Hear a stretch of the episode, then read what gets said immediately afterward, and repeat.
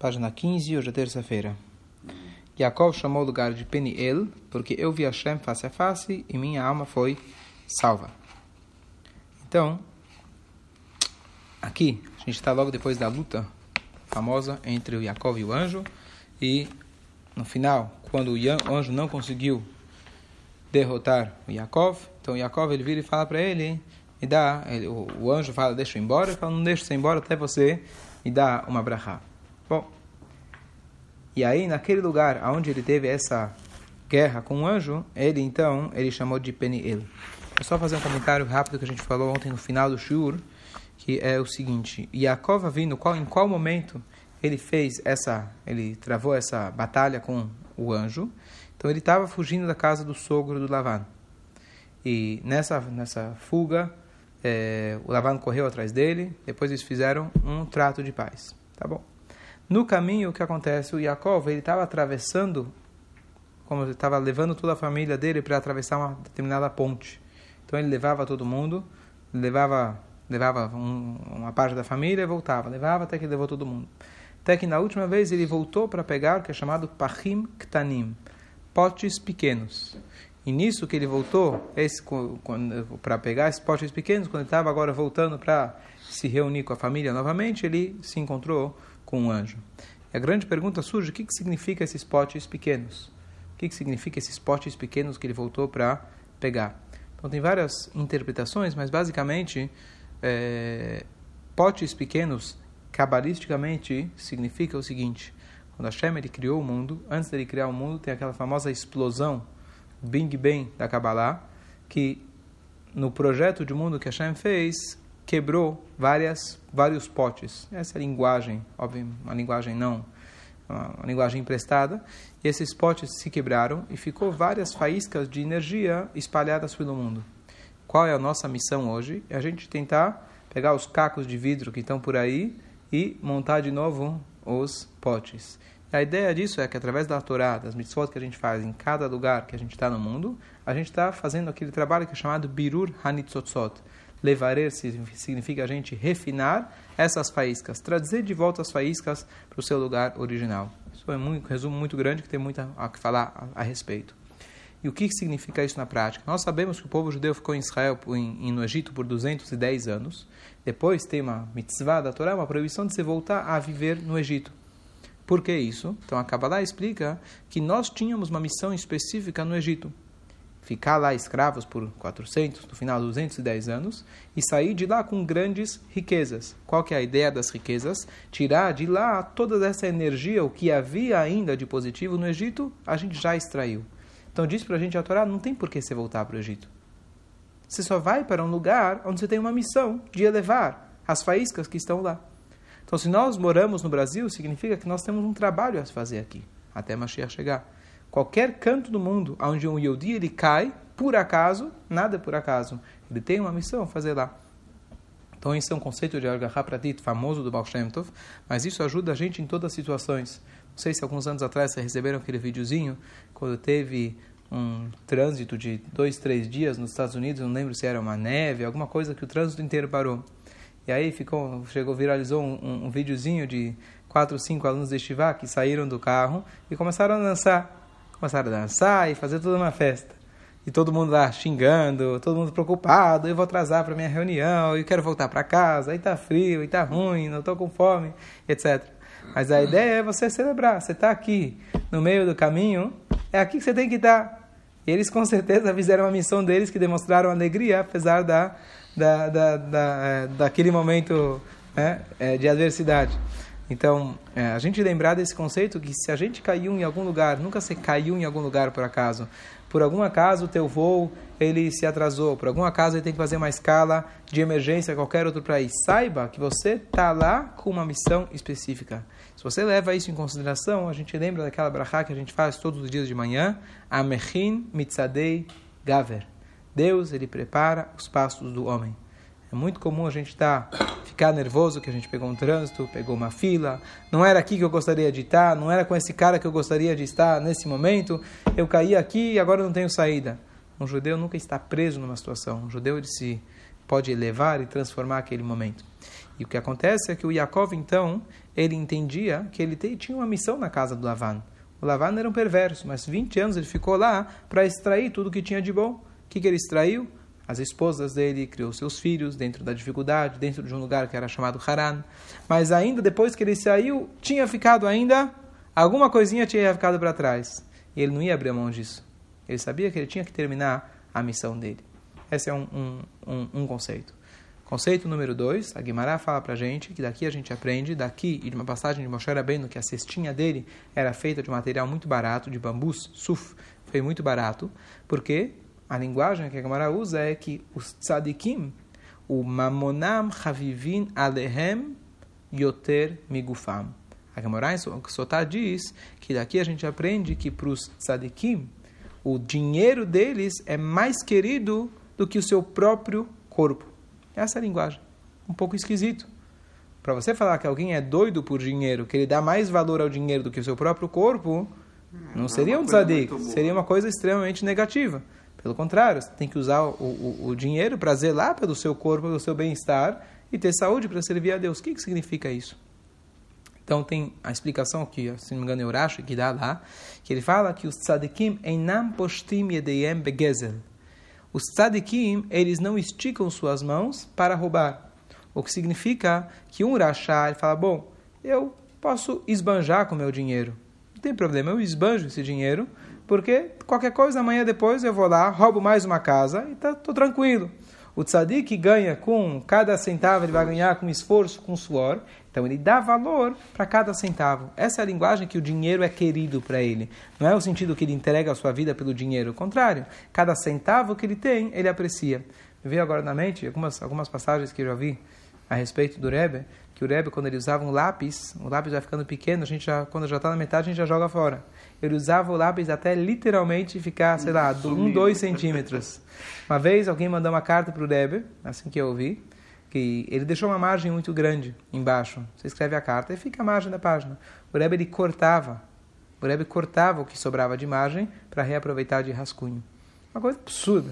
Você vai pegar alguém que recebe tantas cartas por dia, ele vai se dar o trabalho de pegar o restinho. Isso aqui é um absurdo hoje com, mas isso significa que um tzadik ele entende não só não só essa questão de, poxa, eu trabalho duro para conseguir cada centavo, sou mesquinho, mas é mais do que isso a gente entende que se eu tenho um pedaço de folha de papel, se eu tenho um lápis, existe uma energia divina que foi depositada para que esse lápis pudesse ser usado. Então a gente vai extrair o máximo que a gente consegue de tudo que a gente tem. Cada centavo é um centavo. Se você olha para um centavo com uma moeda de 10 centavos, cair no chão, vão nem dar o trabalho de levantar. Ah, por quê? Porque você olha para o dinheiro como um modo de, através dele, eu conseguir algo. Aí você fala, bom, não vale a pena o meu esforço para 10 centavos. Você faz um cálculo. Agora, se você entende que cada centavo, ou cada objeto que chegou na sua mão, é para uma missão maior, não faz diferença se é um centavo, dez centavos, um real ou mil reais. Cada coisa que você tem, cada objeto que você tem, você dá valor para aquilo que a Hashem te deu, e não só um valor, poxa, que legal que eu tenho, que legal que eu tenho e eu posso usar isso para elevar o nome de Hashem para levar ele a Sotzot. Então essa ideia é mais profunda, visto que a Yaakov ele voltou porque o dinheiro para ele era mais precioso que seu corpo, no sentido que ele olhava para o dinheiro não pelo seu valor, mas ele olhava o seu dinheiro pelo seu potencial é, de é, espiritual que ele podia usar esse dinheiro dessa forma.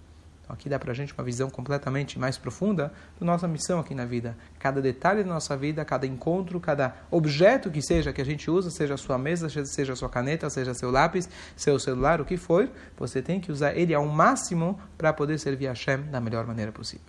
Isso é os Pachim Ktanim, os potes pequenos do Yaakov Avinu.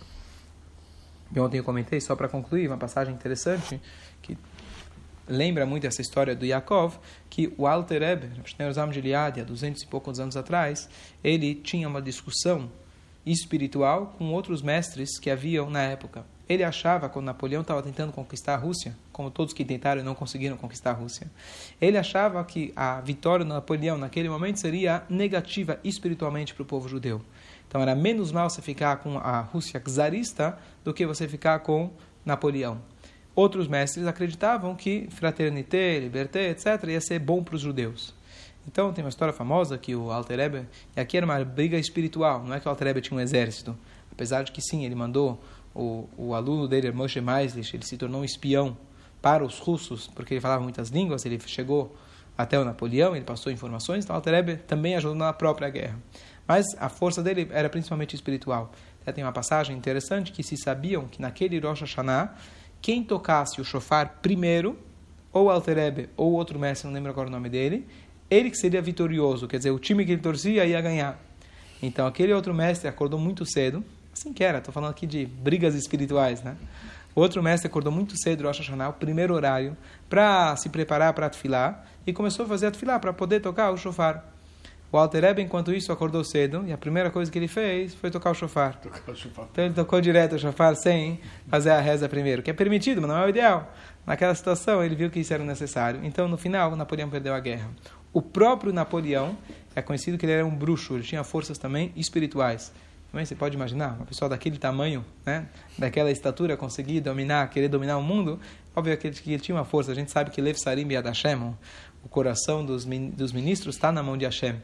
Então ele tinha uma força espiritual do mal, mas uma, uma força que Hashem proporcionou a ele. Então é sabido que o Alter Ebe, ele faleceu fugindo no Napoleão. E antes dele sair da cidade dele de Osna, ele é, fez questão de tirar todos os objetos que ele tinha, tudo, porque ele sabia espiritualmente que se o Napoleão tocasse, tivesse posse em algum de algum objeto pessoal do Alter Ebe, Napoleão ia ganhar. Isso significaria que ele conseguiu dominar. Então, Alter Ebe, ele saiu da casa dele e foi embora da cidade. Quando ele já estava fora da cidade, ele se lembrou que ele esqueceu as pantufas. A ideia dos Pachim Ktanim. As pantufas tinham ficado lá.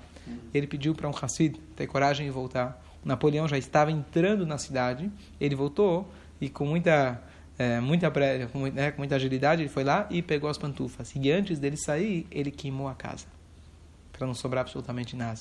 Nada.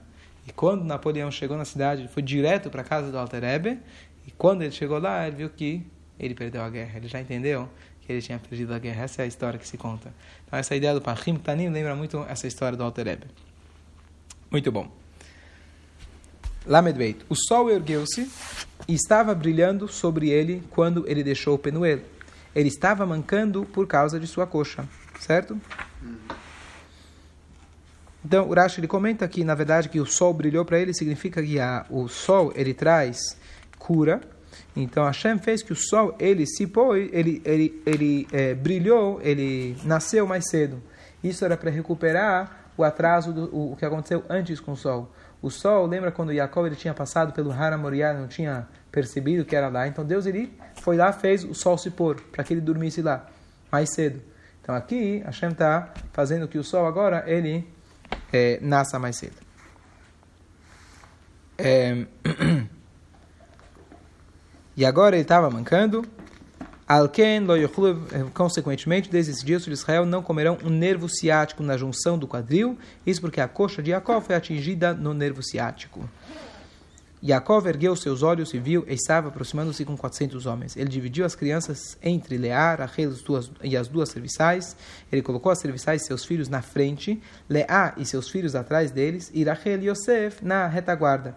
Rachel e Yosef, diz presente Urashi, porque, é, então, primeiro aqui a gente aprende aquela regra que é Aharon, Aharon Haviv, por último é o mais querido, e aí ele colocou, na verdade, o Yosef, ele se colocou na frente da sua mãe.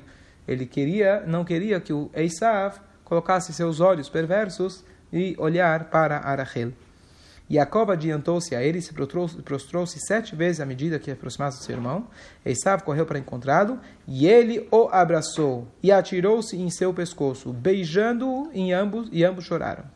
Esav ergueu os olhos e viu as mulheres e as crianças e disse: Quem são essas para você? Disse: São os filhos que Hashem graciosamente deu ao seu criado. Traz aqui Urashi famoso Rashi, que em cima da palavra Vaishakeio, na própria Torá, tem, tem uns pontinhos. pontinhos. É. E o que significa isso? Tem duas opiniões. Uma fala que, que ele, naquele momento, ele realmente pejou com amor.